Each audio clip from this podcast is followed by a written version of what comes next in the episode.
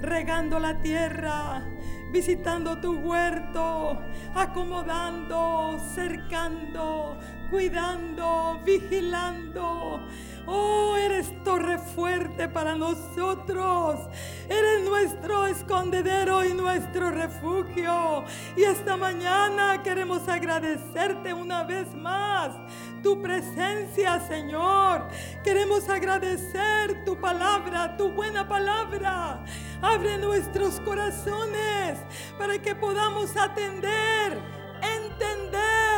y guardar y atesorar en nuestros corazones y poner en práctica las cosas que tú dejas caer sobre nuestras vidas, Señor. Bendice tu palabra. Abre tu boca, Señor. Espíritu Santo revolotea sobre nosotros esta mañana, alumbrando los ojos de nuestro entendimiento, quebrantando y ablandando nuestros corazones, concediéndonos el entendimiento Oh, la claridad espiritual que necesitamos para comprender aquello que tú quieres que recibamos, que entendamos. Oh, sí, Señor, tú quieres advertirnos, animarnos, exhortarnos cada día para nuestro bien eterno, Señor. Pueden sentarse.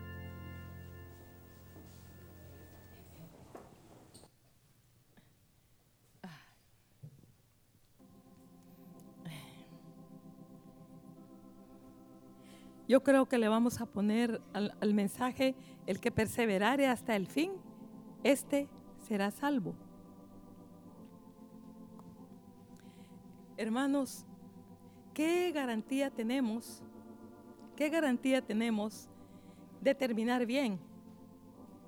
Si estamos viviendo una vida tibia, acomodada, tranquila, tómala suave, no, no, no seas tan fanático.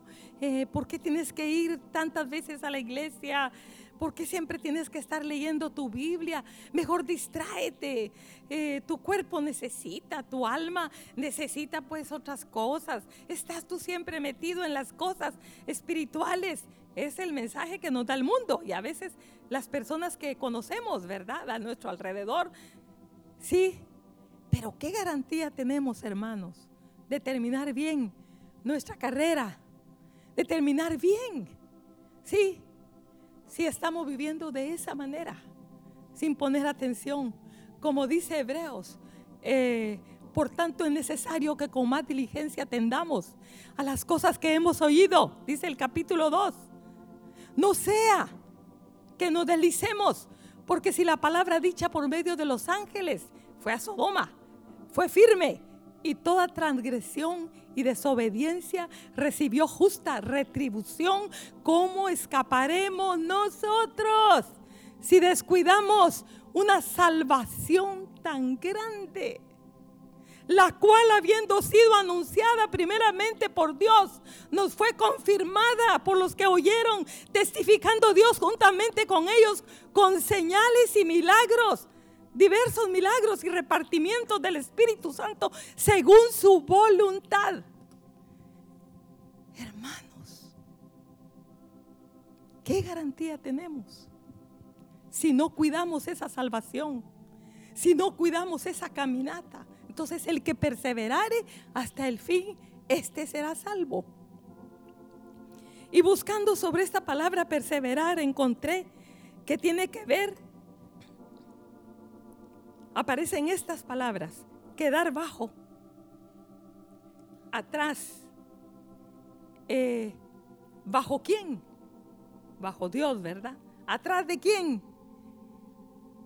Atrás de todo lo que Dios pone delante de nosotros para que caminemos sujetos, ¿sí?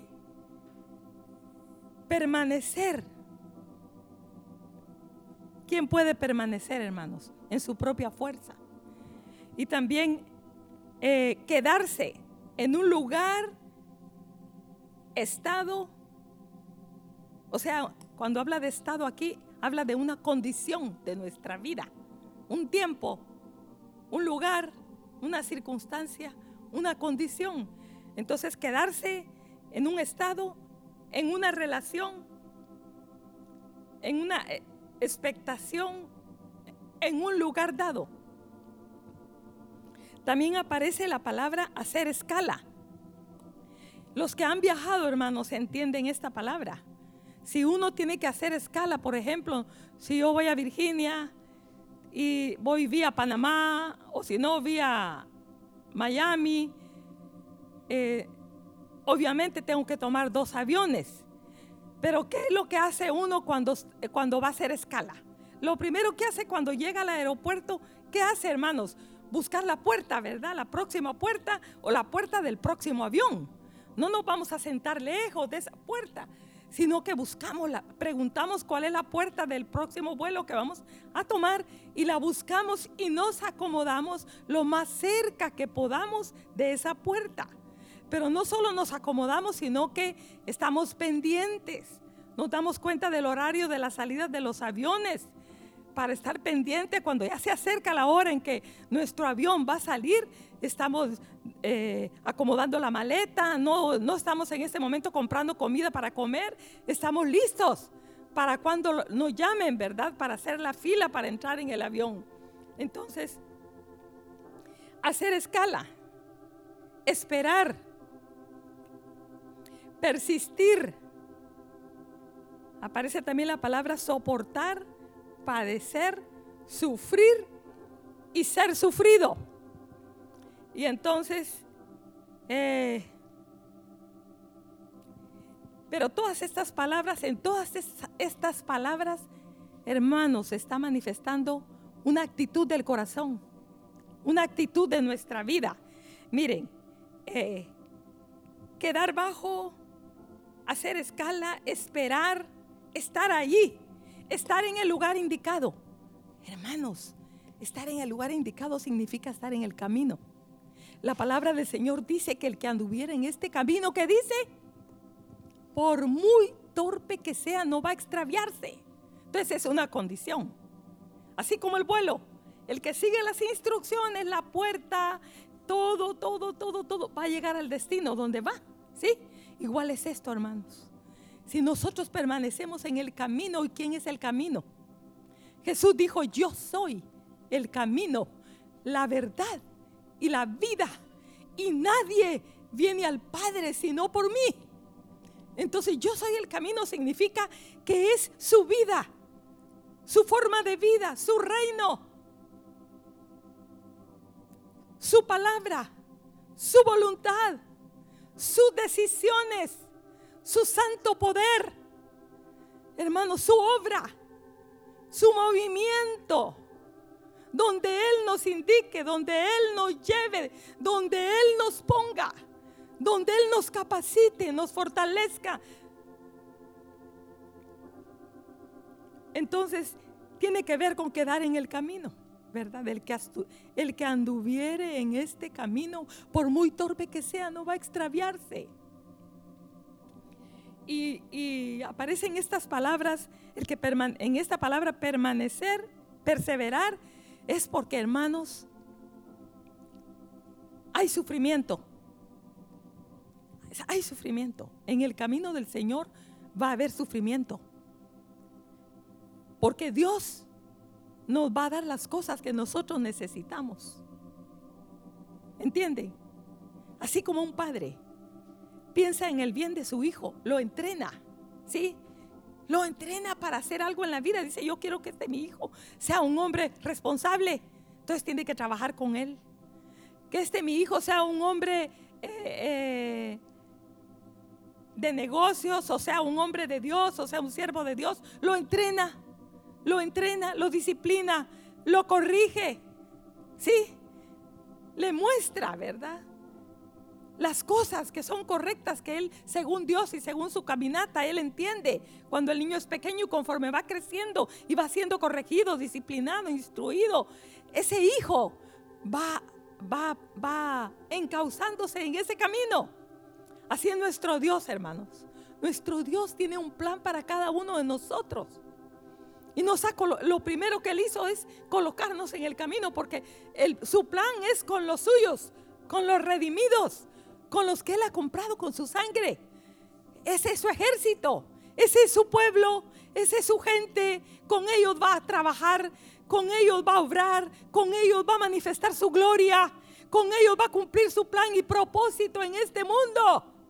Y en la eternidad también, porque en aquel día el Señor se va a parar delante de su Padre y va a tener ahí todos los redimidos que volverán a Sion cantando, aquellos que le costaron su sangre.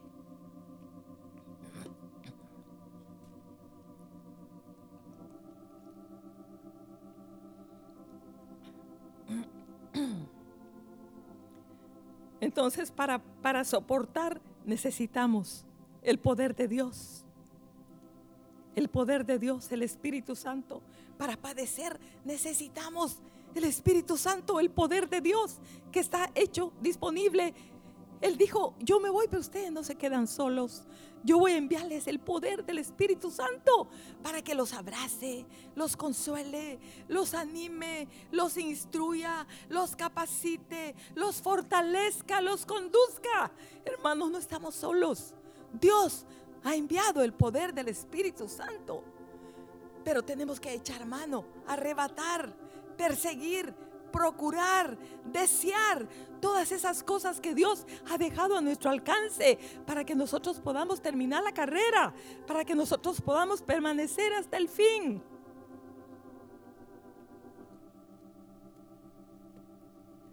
Una persona que una persona sufrida no es una persona lastimera con justicia propia, eh, con autocompasión, con tristeza porque está sufriendo. ¿Entienden? No es una persona que camina agachada. Qué desastre vivida, qué tristeza. Voy a morir. ¿Cómo les digo? Como dijeron allá en el pueblo, eh, allá eh, en, el desierto, ¿va? Todos somos muertos. A eso llegaron, a esa conclusión. Todos vamos a morir, pues no hay esperanza.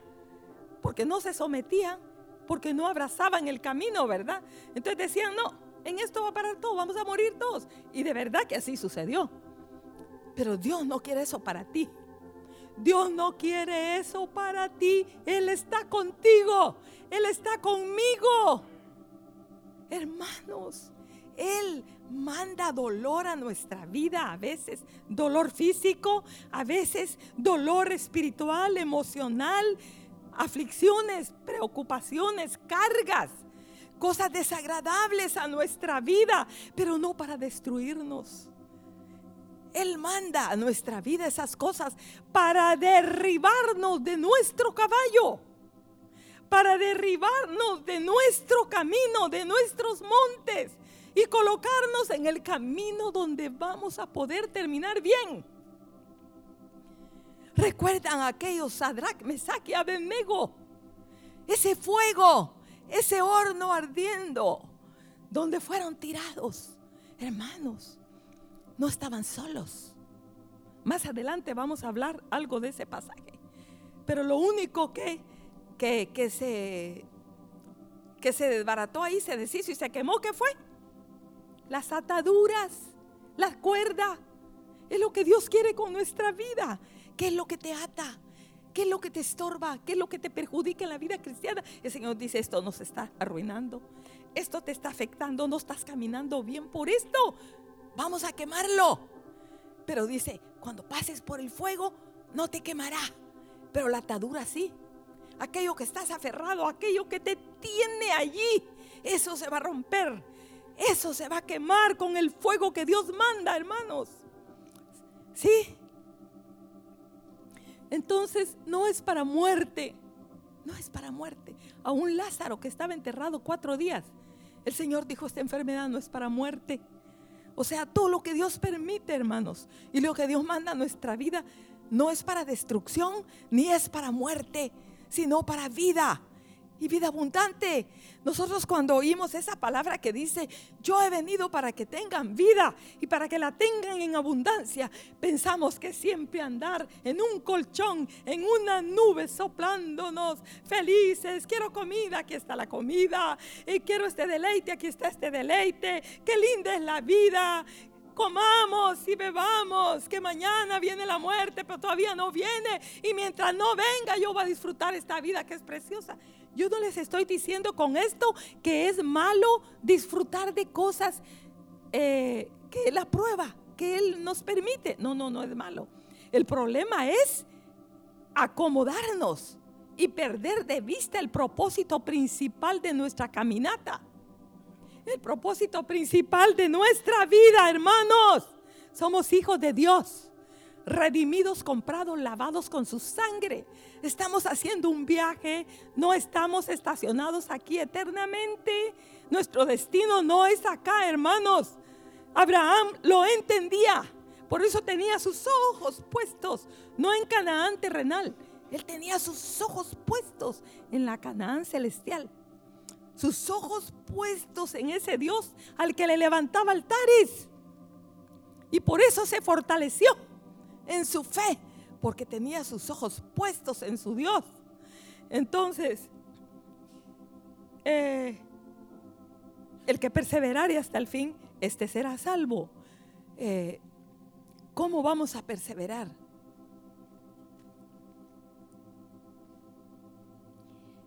Yo tengo aquí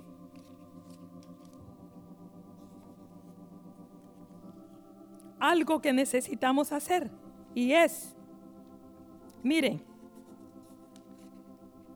¿qué estamos haciendo con las advertencias que Dios nos da? Como punto uno,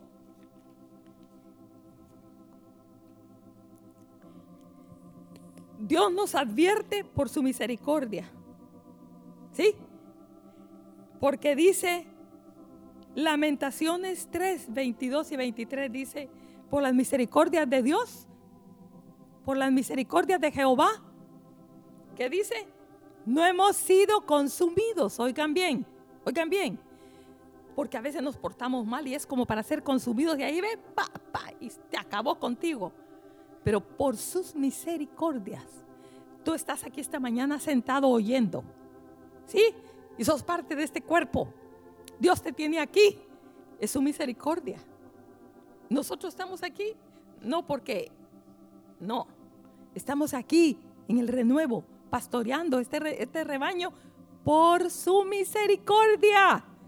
Dios nos llamó por su misericordia Dios nos trajo. Por su misericordia no hemos caído. Por su misericordia permanecemos hasta este día. Y ustedes también. Es por su misericordia.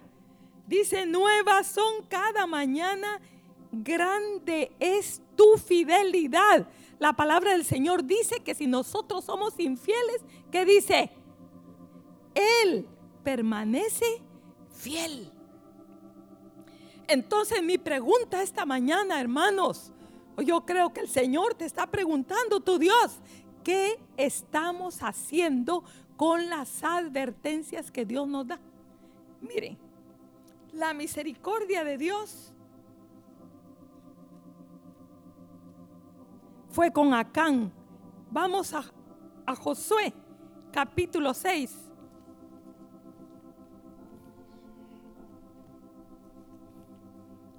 Fíjense que este hombre fue advertido por Dios. Fue advertido por Dios. Pero yo no me quiero extender mucho en este pasaje. O vamos a ver si hacemos como, como hacen otros pastores que dicen parte una, mejor, y parte dos, para que no se me cansen y que no se me pierdan.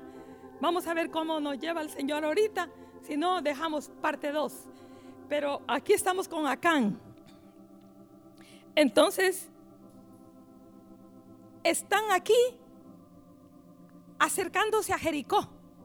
Fíjense, sí, habían conquistado otras, otros pueblos, otros lugares, ¿verdad? Pero ya estaban, estaban allí, allí, para entrar a Jericó. Y Jericó estaba amurallada. Entonces, eh, Oigan bien, lo que dice aquí, ya habían dado la primera vuelta porque Dios les dio instrucciones. Les dijo, ¿verdad? Cómo debía ir la, compañía, el desfile, con las trompetas, los sacerdotes, la retaguardia, todos, todos, todos, todos. Entonces, dieron la vuelta una vez, el segundo día, el tercer día, pero la séptima vez vamos aquí al capítulo 6 y dice versículo 15. Al séptimo día dice, se levantaron al despuntar el alba y dieron vuelta a la ciudad de la misma manera siete veces solamente este día. Dieron vuelta alrededor de ella siete veces. Y cuando los sacerdotes tocaron las bocinas la séptima vez, Josué dijo al pueblo, gritad porque Jehová os ha entregado la ciudad.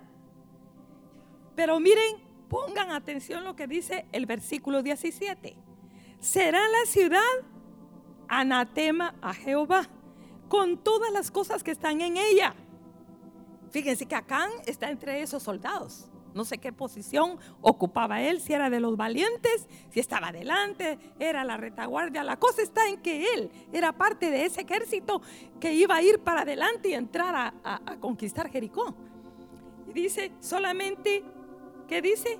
Raab la ramera vivirá con todos los que estén en casa con ella. Y luego dice, sigue, por cuanto escondió a los mensajeros que enviamos. Pero vosotros ¿Qué dice el 18?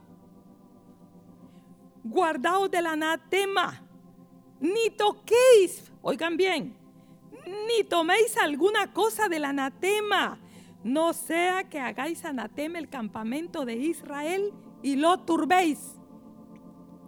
Mas toda la plata y el oro y los utensilios de bronce y de hierro sean consagrados a Jehová y entren en el tesoro de Jehová. Entonces el pueblo gritó y los sacerdotes tocaron las bocinas y aconteció que cuando el pueblo hubo oído el sonido de la bocina, gritó con gran vocerío y el muro se derrumbó y el pueblo subió luego a la ciudad, cada uno derecho hacia adelante y la tomaron. En esa gran conquista, ese gran milagro que vieron el muro derribarse, acá estaba, hermanos Acán estaba. Pero ¿qué pasó? Todos estaban felices por lo que había pasado con Jericó, pero nadie supo lo que Acán había hecho. ¿Sí? Todo lo hizo secretamente, ¿verdad? Encontró el lingote de oro, vio el manto babilónico y le codició la plata, todo, y lo escondió debajo de su tienda. Y dice aquí,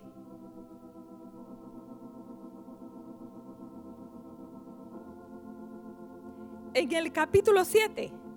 Pero los hijos de Israel cometieron una prevaricación en cuanto al anatema, porque Acán, hijo de Carmi, hijo de Sabdi, hijo de Sera de la tribu de Judá, tomó del anatema y la ira de Jehová se encendió contra los hijos de Israel.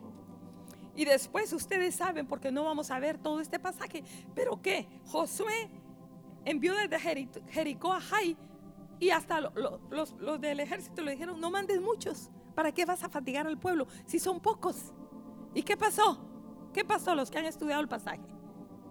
Lo derrotaron y murieron como más de 30 hombres, ¿verdad? ¿Sí? Así dice. Y dice que el pueblo se volvió como agua. Los soldados valientes, ¿dónde están? Los soldados que habían ido hacia adelante con las espadas y que habían matado a todos en Jericó, ahora ahí estaban como agua. Hermanos, es que a veces fíjense que uno se, de repente uno tiene una victoria y uno se la cree que no está tan mal. Se la cree, se la cree. Uno tiene victoria sobre alguna cosa y uno dice, pues, uno, uno no lo dice, pero adentro uno piensa que es espiritual.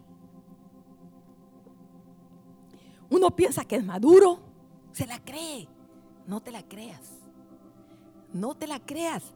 Porque si te la crees es mejor que no te la creas. ¿Entienden eso, hermanos? Porque el que fortalece, el que capacita y el que da la victoria en cada área de nuestra vida es Jehová de los ejércitos. El fuerte, el valiente y poderoso.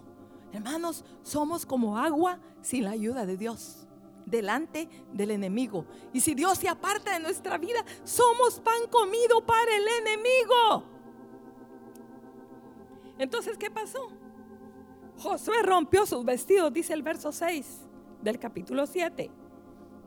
y se postró en tierra sobre su rostro delante del arca de Jehová hasta caer la tarde. Y los ancianos de Israel echaron polvo sobre sus cabezas y Josué dijo, ah, Señor Jehová, ¿por qué hiciste pasar a este pueblo el Jordán? Entonces dice, para entregarnos en las manos de los amorreos, para que, no, para que nos destruyan. Ojalá no hubiéramos, nos hubiéramos quedado al otro lado del Jordán. Ay Señor, ¿qué diré ya que Israel ha vuelto la espalda delante de sus enemigos? Porque los cananeos y todos los moradores de la tierra oirán y nos rodearán y borrarán nuestro nombre de sobre la tierra. Y entonces, ¿qué harás tú con tu grande nombre? Estaba hablando Josué con Dios, ¿verdad? Pero me gusta cuando encuentro estas cosas, digo yo, ¿cómo es que Dios lo escuchó después de todo lamento? Y esperó ahí, estaba sentado Dios ahí, viendo las lágrimas de Josué. ¿De, de quién? Sí, Josué. Todo el lamento, todas las, las palabras que salían de su boca, ¿verdad? Y todo el pueblo ahí desanimado, ¿Qué pasó con Dios y Dios nos ayudó con Jericó y ahora qué pasó? Con este poquito ahí nos derrotaron. Ay no, ya no nos quiere Dios. ¿Les parece parecido? ¿Ah? ¿Sí? A veces estamos así, quejándonos con lástima. Mm, ya Dios no me ama y tal vez lo que Dios quiere es que arreglemos cosas. ¿Verdad? Dios quiere hacer cuentas con nosotros. Dios quiere arreglar, enderezar, ajustar. ¿Y? amarrar, ajustar, enderezar, limpiar, podar, hacer algo y uno está llorando, ya no me ama, ya no me quiere, ya no me quiere Dios. Así somos todos nosotros. Ellos no son diferentes a nosotros. Entonces, Jehová dijo a Josué en el verso 10, levántate, ¿por qué te postras así? Fíjense, de esa manera le está diciendo, ¿verdad? Sobre tu rostro Israel ha pecado y aún han quebrantado mi pacto que yo les mandé.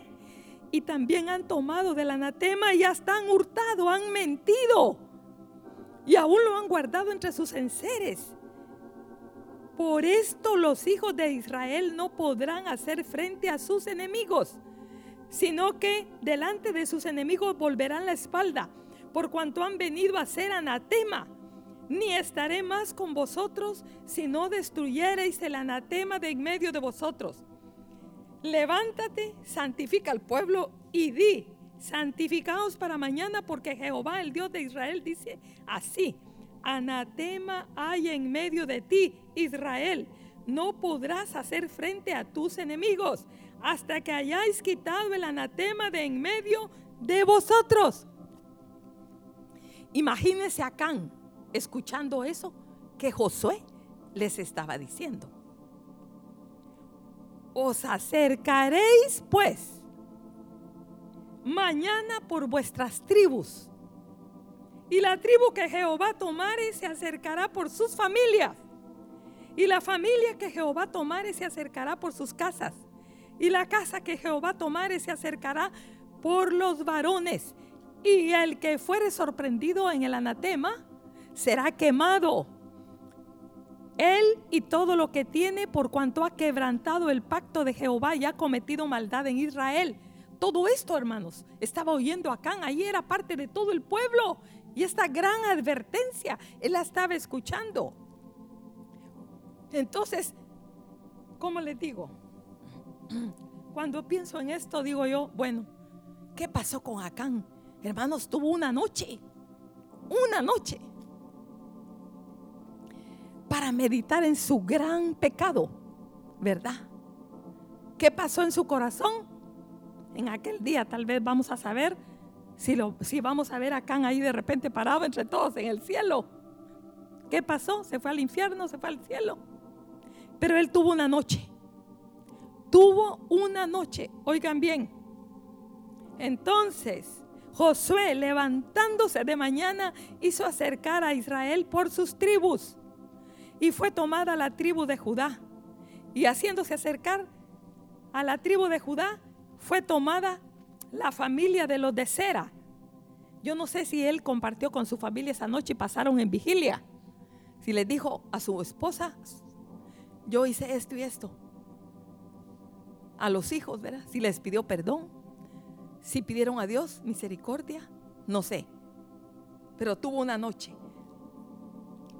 Hizo acercar Dice entonces a los de Cera por los varones fue tomado Sabdi, hizo acercar su casa por los varones y fue tomado Acán de Carmi, hijo de Sabdi, hijo de Cera, de la tribu de Judá. Entonces Josué dijo a Acán, hijo mío, da gloria a Jehová, el Dios de Israel, y dale alabanza. Y declárame ahora qué has hecho, no me lo encubras.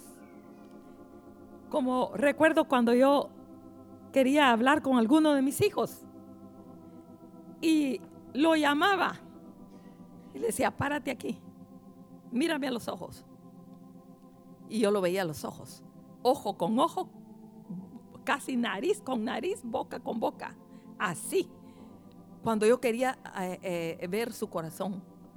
Entonces, eh, así estaba Josué, con Acán enfrente, ¿verdad? Da gloria a Jehová. Y decláranos ahora lo que has hecho y no me lo encubras. Di todo exactamente como sucedió. Y Acán respondió a Josué diciendo, esto, esto, esto me dejó a mí, digo yo, ¿qué pasó en el corazón de este hombre? Porque dice, y Acán respondió a Josué, él no se justificó. Eso me llama la atención, fíjense, sino que dijo, verdaderamente yo he pecado. Verdaderamente yo hice eso, ¿verdad?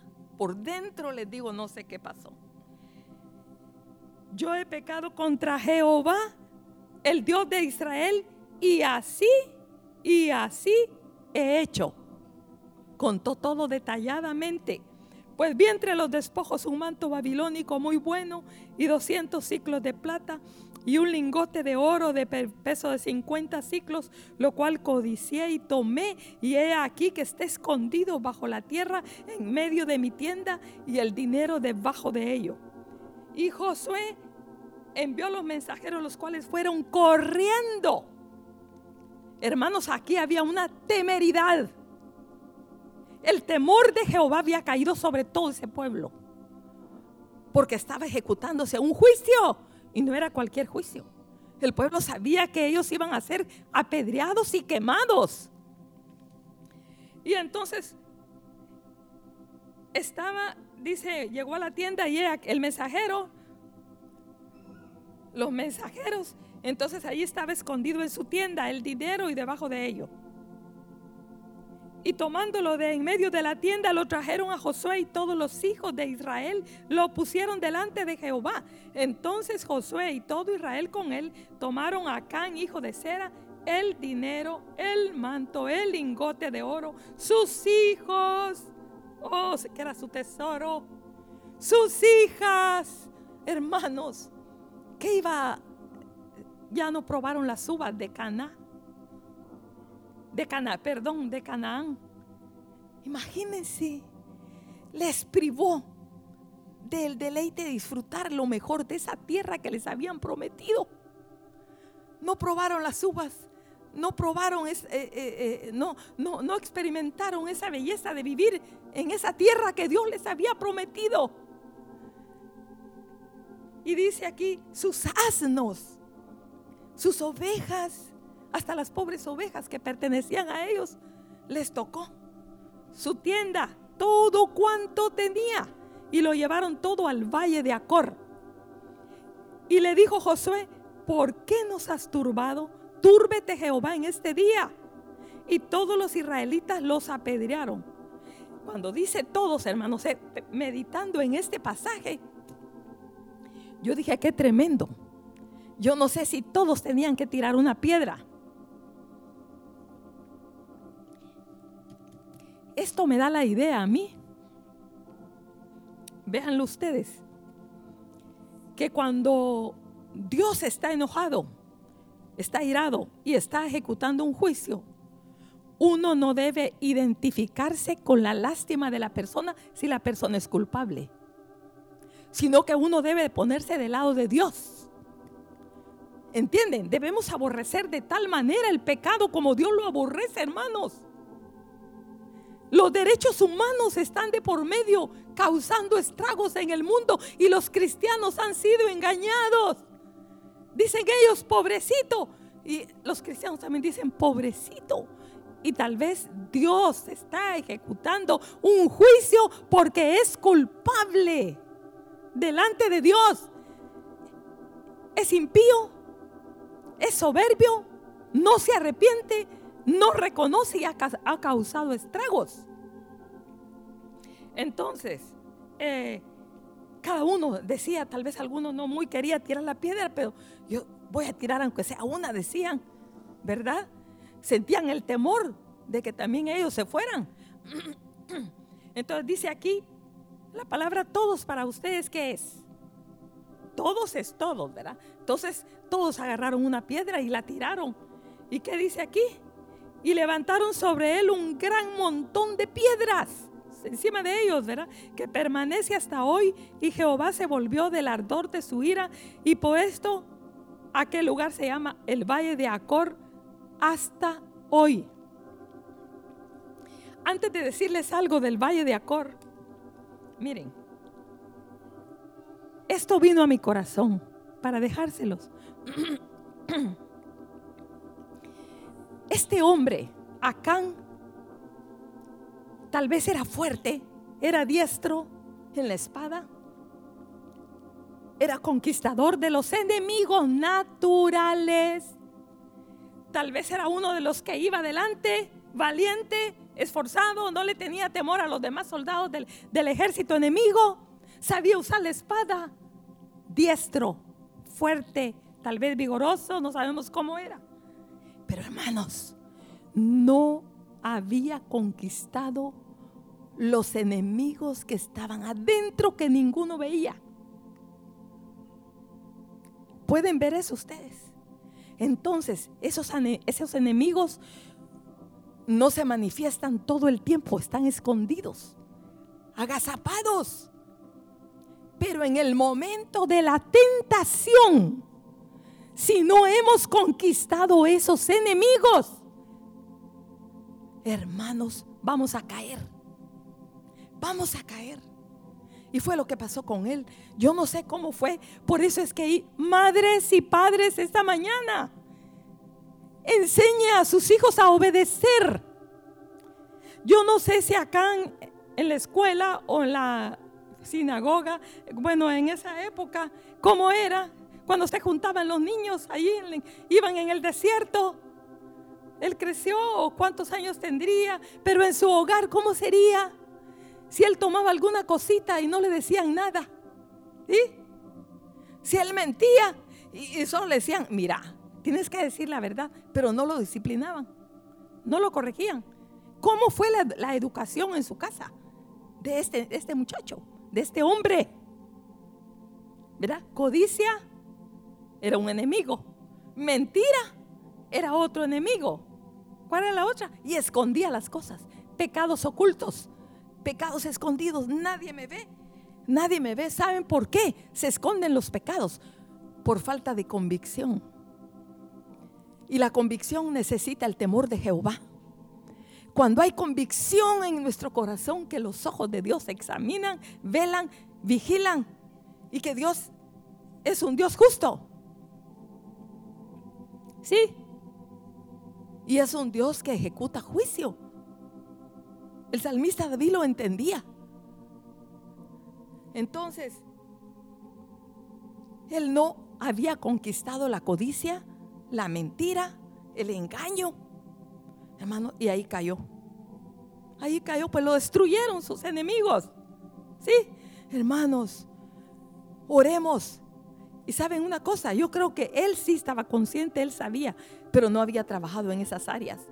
Yo los animo esta mañana que trabajemos. Miren, hay cosas que uno tiene, que uno sabe que son malas, pero le va dando tregua, le da tregua, le da tregua y uno dice, no, no, no, yo tengo que, yo tengo que corregir esto. No, no, no, yo tengo que enderezar esto. Yo tengo... Y pasa un año, dos años, pasan 20 años. yo tengo que enderezar esto, yo, yo voy a cambiar. Ahora sí, ahora sí, ahora sí. Hermano, hasta que llega el momento donde estás en la batalla crucial de tu vida. Y esos enemigos van a ser más fuertes que tú porque ya crecieron más. Ahora son gigantes.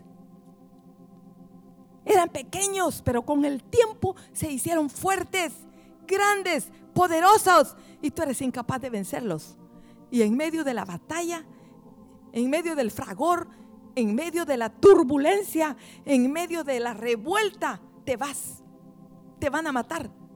Te van a destruir. Nos van a destruir. Hermanos, yo los animo a que trabajemos. Y trabajen los padres con sus hijos pequeños. Enséñale a tu hijo a obedecer a la primera.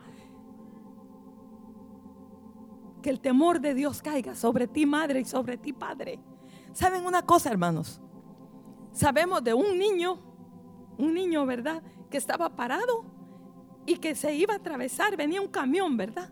Porque lo oímos de su padre, creo yo, él contaba de ese niño. Sí, es un, de un predicador que fue a enseñar al instituto, que fue a enseñar a Hebrón. Y él le dijo, detente. Creo que fue la palabra que le gritó en inglés. Inmediatamente el niño hizo esto y se detuvo. Hubiera muerto. ¿Pero por qué? El, que lo contó, compartió esa historia. Porque le había enseñado a obedecer a la primera. Si ese niño hubiera estado acostumbrado que la primera sí sabe que se la toleran, la segunda también, hasta la tercera, porque ya el papá o la mamá ya van bravos y ya le dan con cólera ya los pellizcan, ya les gritan, los angolotean. No funciona, hermanos, no funciona.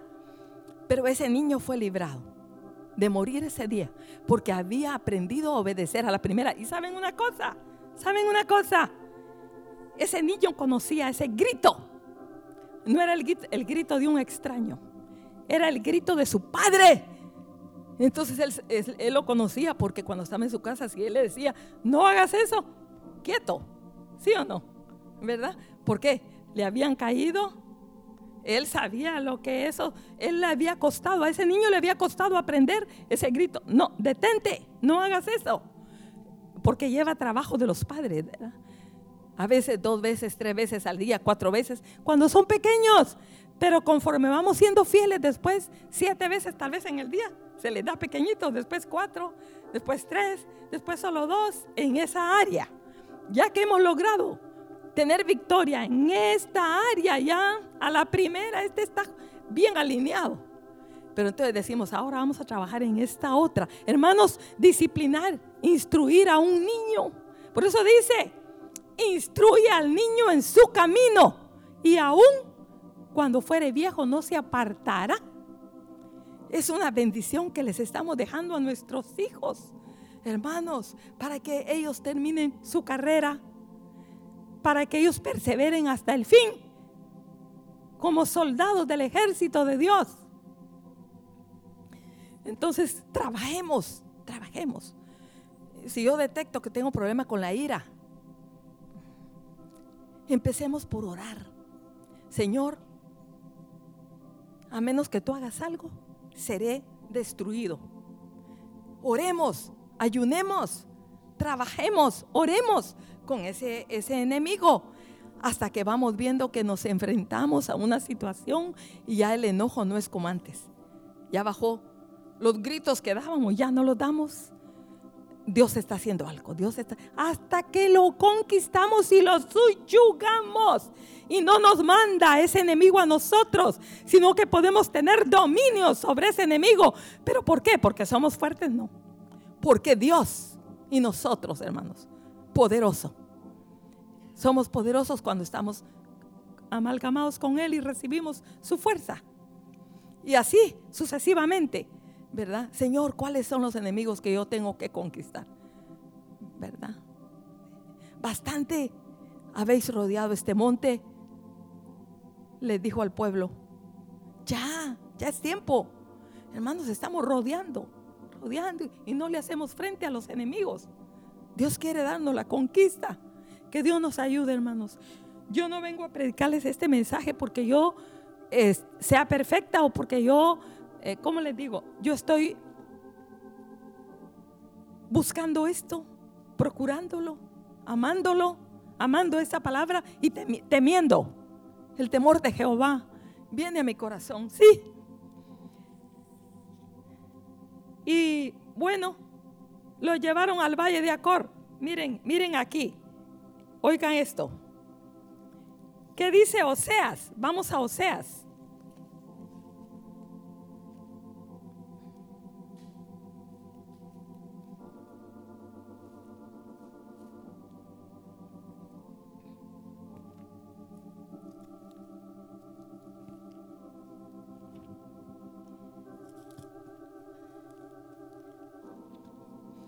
Oseas 2, versículo 14 y 15.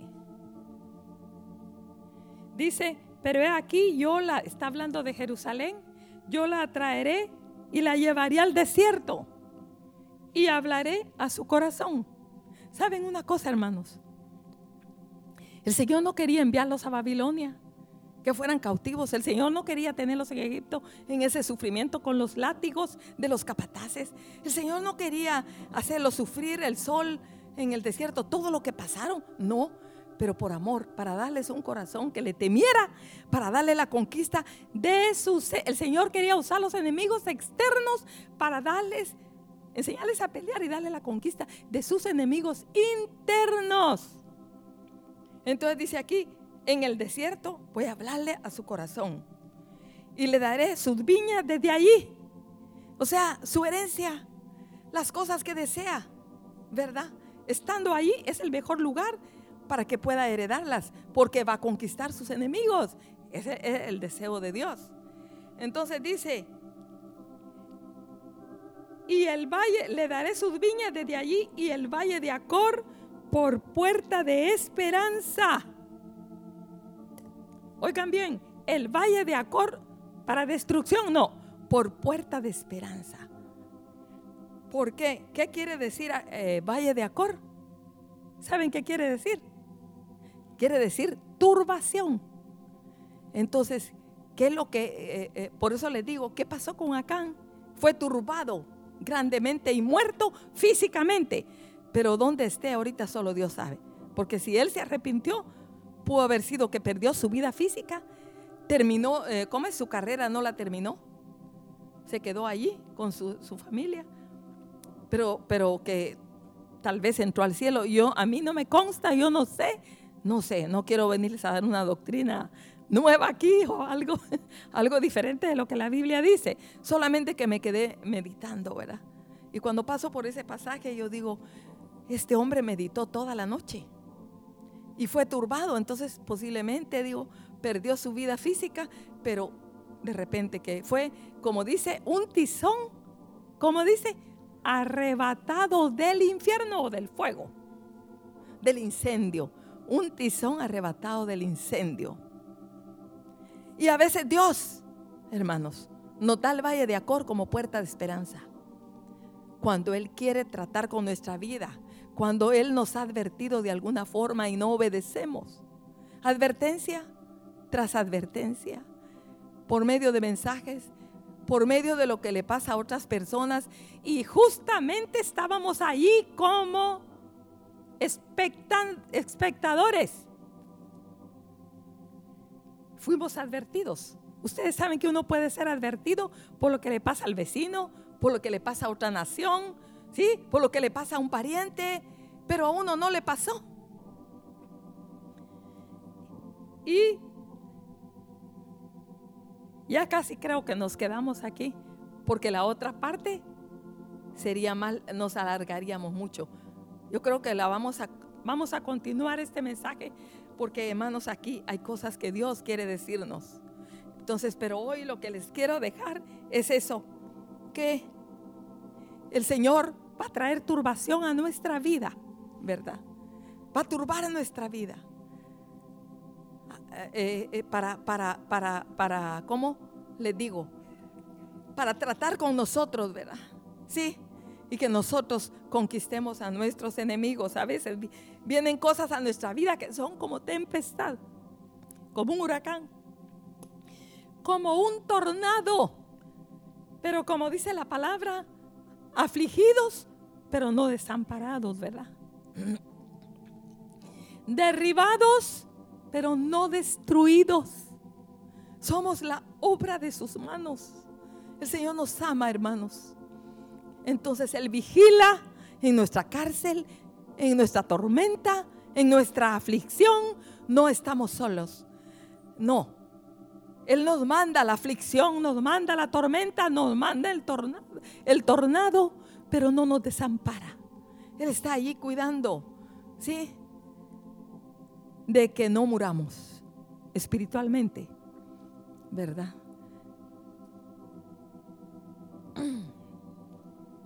Señor, ayúdanos a percatarnos de las cosas que tú nos estás hablando.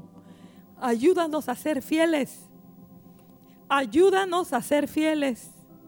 Ayúdanos a ser fieles, Señor. Que el temor de Jehová caiga sobre nuestras vidas. Oh Señor.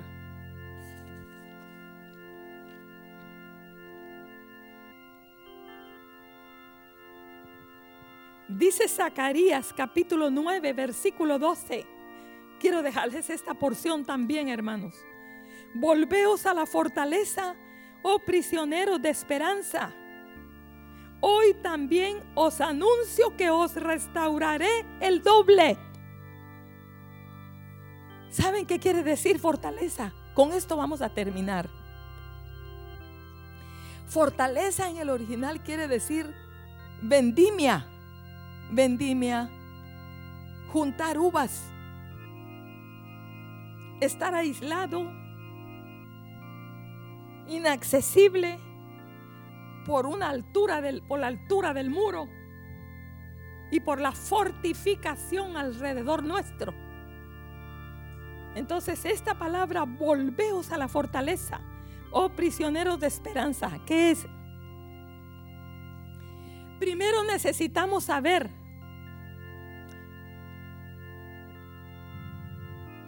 de que en nuestra cárcel y en nuestra batalla no estamos desamparados. Es lo que les acabo de decir. Sí. Pero cuando Él dice, volveos a la fortaleza, oh prisioneros de esperanza. Porque esa fortaleza, hermanos, es la presencia de Dios. Es la presencia de Dios. Miren, la presencia de Dios es una fortaleza. Es una torre fuerte.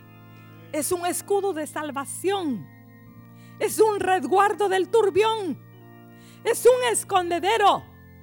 Es una sombra de gran peñasco. Sí. Y él dice, volveos a la fortaleza, oh prisioneros de esperanza. El salmista entendía eso. Él experimentó esa riqueza estando en las grandes batallas. Es una actitud no externa, es una actitud del corazón. Tenemos que volvernos a la fortaleza en cada momento, en cada instante. Si tú te sientes derrotado, desanimado, angustiado, vuélvete a Él. Él es la fortaleza. Dice aquí el Salmo 4, capítulo 1, versículo 1. Respóndeme cuando clamo, oh Dios de mi justicia. Cuando estaba en angustia, ¿qué dice? tú me hiciste ensanchar. Ten misericordia de mí y oye mi oración. Pero cuando estaba en angustia, tú me hiciste ensanchar. ¿Ensanchar de qué? El salmista sabía que aún estando asediado por los enemigos, él se metía a ese lugar seguro en su corazón. Él empezaba a cantar cantos. Cantos de alabanza, cánticos de victoria, cánticos de fortaleza, cánticos del poder de Dios Él por dentro estaba cantando, estaba pensando en ese Dios de victoria, en ese Dios que peleaba por él, en ese Dios que lo ayudaba, en ese Dios que era bueno, misericordioso, libertador, restaurador. Entonces, habían momentos en los cuales él se olvidaba del asedio que tenía de sus enemigos y él estaba escondido en Dios. Eh, entonces, hermanos, es un lugar en la presencia de Dios. Sí, un lugar en la presencia de Dios. Necesitamos, hermanos, nosotros, ¿verdad? Somos prisioneros de esperanza. No vamos a morir en la mazmorra. ¿Ya oyeron? No vamos a quedarnos enterrados ahí. No vamos a morir en el túnel. No, ese túnel tiene puerta. El sol de justicia te está esperando al terminar el túnel, pero mientras estás tú en el túnel, Dios está allí. Solo tienes que hacer como el gusano dentro del cascarón de esa cosa, ¿cómo se llama eso? El que es el que el capullo, el capullo. Entonces solo tienes que quedarte allí. Así, solo. Así, sí, así. Quieto. ¿Cómo dice la palabra? Estad quietos y ved la salvación que Jehová hará con vosotros. Hermanos, es la misma idea de el que perseverare hasta el fin, ese será salvo. ¿Por qué? Porque perseverar significa estar quieto en la voluntad de Dios, estar quieto en su presencia, estar quieto en medio de la turbulencia, como dicen en los aviones, póngase el cinturón, quédense quietos, no se muevan. No depende de, la persona que se va a levantar ahí a ver en qué ayudo yo. No, no, no, no. Dios te ha mandado a ponerte quieto y ponerte tu cinturón. Entonces estar ahí quietos y aguardar la salvación de Jehová. Esperar cómo y ahora cómo se va a mover. ¿Qué va a hacer con esto? ¿Qué vas a hacer? Pero escondidos en esa presencia de Dios, glorificándole, alabándole, exaltándole, creyéndole. Porque Él dijo, cuando Él se manifieste y Él venga a la tierra, hallará fe. Pero la fe va a estar en aquellos que permanezcan escondidos en Él. Señor, escóndenos, que podamos ser entendidos entendido, Señor, porque es cierto que hay enemigos que nos asedian, hay enemigos que tenemos que conquistar, que están siendo un tropiezo y que si no los conquistamos vamos a perecer y no vamos a perseverar hasta el fin, no vamos a terminar la carrera. Señor, tú nos quieres dar victoria sobre esos enemigos. Oh, ayúdanos a permanecer quietos esperando tu salvación, pero creyendo confiando, obedeciendo, caminando en tu camino, de acuerdo a lo que tú has establecido, de la forma como tú quieres que caminemos, de la forma como tú quieres que andemos, Señor. Ayúdanos, Padre, ayúdanos, ayúdanos a amarte, amarte, oh Señor, a, a disfrutar a disfrutar lo que tú has puesto a nuestro alcance, porque no está muy lejos de nosotros, Señor. No está lejos, no está en el fondo del mar, Señor, porque no podemos bajar allí. No, Señor, ni en el cielo. No, no, ¿dónde está? En nuestro corazón. Tú descendiste, Señor, tomaste forma de siervo. Y estando en la condición de siervo, Señor, oh Señor, moriste por nuestros pecados Abriste la brecha para entrar a nuestro corazón, Señor. Tú estás aquí en nuestro corazón. En nuestra boca está la palabra de victoria, la palabra de vida, la palabra de sanidad. Señor, escóndenos. Escóndenos en ese capullo celestial que es tu presencia. Escóndenos en ese escondedero celestial. Escóndenos. Señor, danos un aprecio un amor por tu presencia nos surge para correr a ti, Señor, porque tú eres el que capacitas. Solo no podemos. Nuestros enemigos se han fortalecido y son más grandes que nosotros, pero tú eres todopoderoso. Ayúdanos a echar mano de esa, ese poder, de esa gloria, de esa riqueza, de esa fortaleza que está disponible en ti.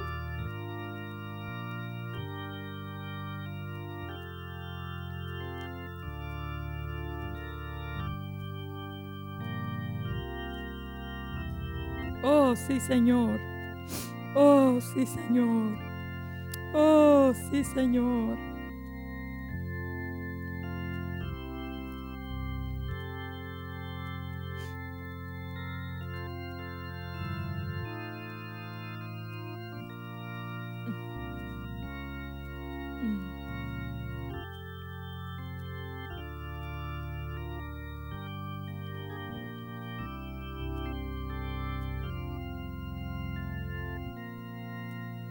El que perseverare ¿qué? hasta el fin será salvo. Y todos tenemos enemigos.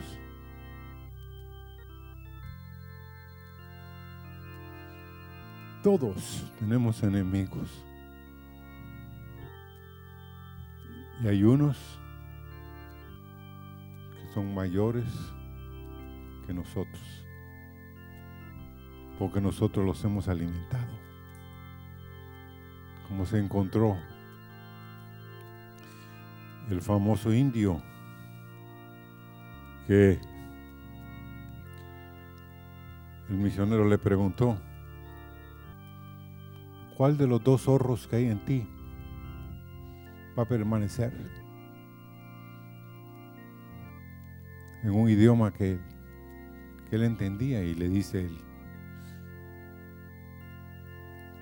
pues el que yo alimente. Qué sabio, ves. Y hermanos, oiga bien, todos tenemos enemigos. Unos pequeños, unos más grandes y otros que son gigantes. Pero ¿qué vamos a hacer? Vamos a seguir que ellos crezcan, porque queremos orar con Meli esta mañana con respecto a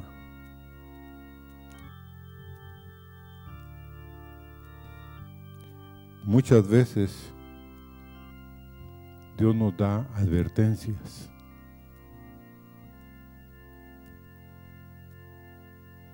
Y como un hombre le dijo a un a un hombre que tenía cáncer en todo su cuerpo. Le sacaron los intestinos casi. Pero él se dio cuenta que él estaba mal en lo natural, pero estaba peor en lo espiritual, porque había hecho cosas que lo que aunque nadie viera lo acusaban, ni lo acusaban, ni lo acusaban. Entonces viene y le dice en el famoso bus que llevaba de California hasta un lugar a una gente para ser sanadas en los de Catherine Kuhlman. Oiga esto. Esa mujer no decía que tenía el don de sanidad. Ella decía que Dios era el que hacía todos los milagros. Entonces ese hombre decía en el bus, no oren por mí, que yo sea sanado en lo natural, sino en lo espiritual. Estoy más enfermo en lo espiritual porque no quiero ir al infierno. Miren qué entendimiento. Y aborrecía, hermanos, que oraran por él. Imagínense, para ser sanado. No decía, no, que sea sanado yo espiritualmente. Y Dios lo sanó, porque el doctor, pues digo, sí, está sano, le de todo el cáncer. No, no hay cáncer ahora en ti.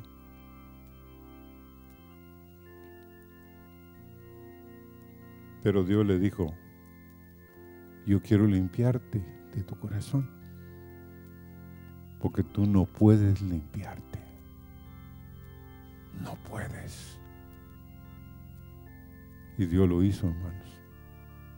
Entonces queremos orar esta mañana. Porque, como dijo la hermana Meli, si uno está aislado, te sientes desamparado, te sientes que tus enemigos nadie los puede derrotar. ¿Qué vas a hacer? Si no corres a Dios, ese enemigo te va a derrotar. Va a venir y va a decir, como le dijo aquel niño que jugaba en las con los Flash Station en esa época.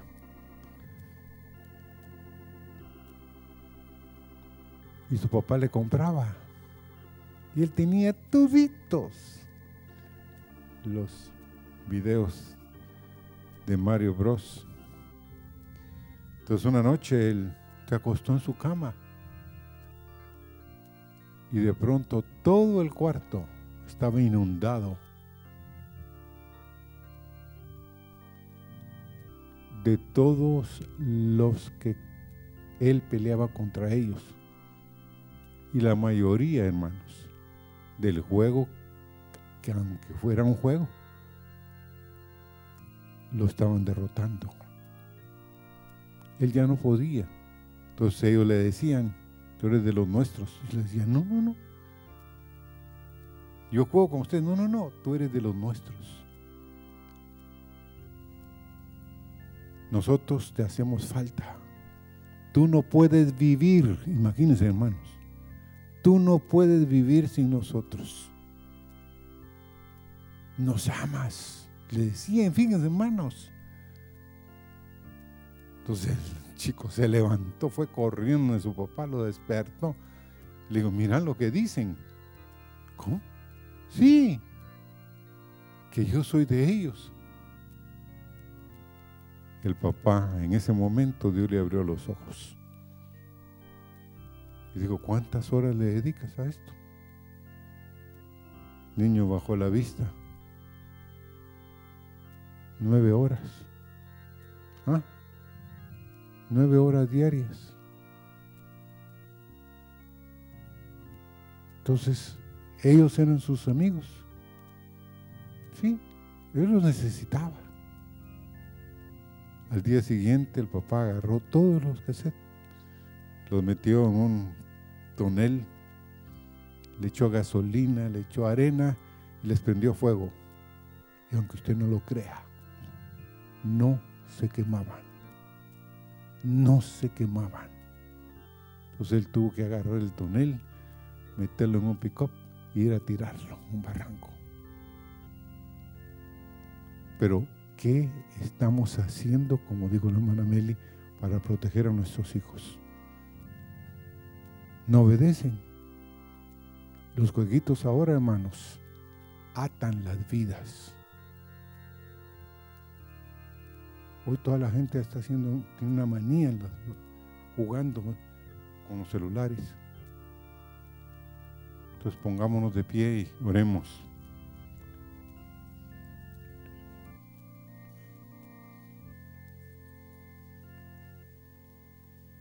Y hay dos razones que quiero dejarles.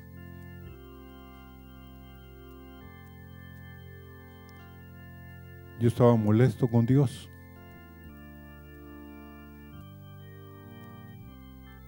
Óigalo. Mi corazón les voy a abrir. Porque yo solo dos hijos tuve. Sari, que es la esposa de Robert, y, Ariel, que es, que están en Virginia. Yo le dije, Señor, pudiste habernos dado seis. Meli, son diez, nueve los hijos. Entonces yo estaba reclamándole a Dios. Porque le dije, Señor, luego nos abandonaron, nos quedamos. Entonces yo estaba molesto con Dios. Y óigame, Dios me dijo, con Dios dos era suficiente. Te hubiera dado más, más problemas hubieras tenido. Ah, así es la cosa. Así es la cosa, sí. Yo le dije, Señor, perdóname. Hasta ahí llegamos y llegamos, estamos todavía llegando bien. Pero hermanos, oremos por eso. Tus hijos corren peligro. Tú corres peligro si no derrotas a tus enemigos que están en tu corazón, en tu tierra. Señor, en cada corazón hay enemigos. Cada uno de nosotros, Señor, estamos peleando batallas que no sabemos, Señor, cómo los vamos a derrotar, pero tú sí sabes. Si oramos, si clamamos, y pedimos misericordia, vamos a ser escuchados, Señor. Vamos a ser liberados de los enemigos, Señor, que se levantan. Señor, perdona a padres y a madres aquí, Señor, que han tolerado ciertas cosas en la vida de sus hijos y que ahora ya no pueden atajarlas. Pero Señor, si oran, si claman, si ayunan, si piden misericordia, serán librados, Señor. Mm. Tú eres misericordioso, Señor y quiere librar a nuestros hijos, quiere librar a nuestros nietos, Señor, de toda cosa de las tinieblas. Gracias, Señor.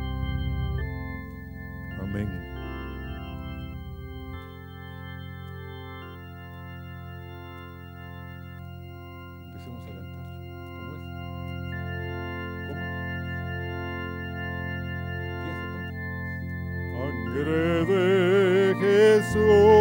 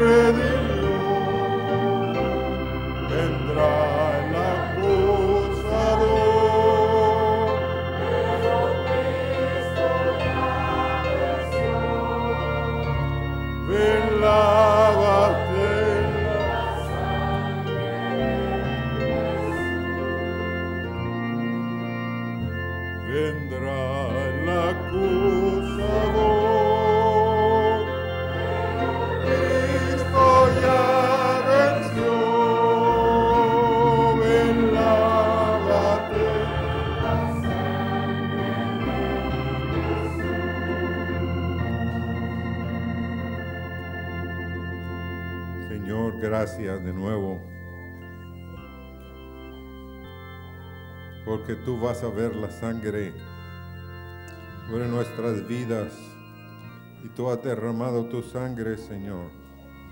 Mm, un sacrificio perfecto en el tiempo para libertarnos de toda cadena, de toda cosa, Señor. Gracias en esta mañana por tu amor y misericordia. Amén. Dios los bendiga, hermanos, y feliz día.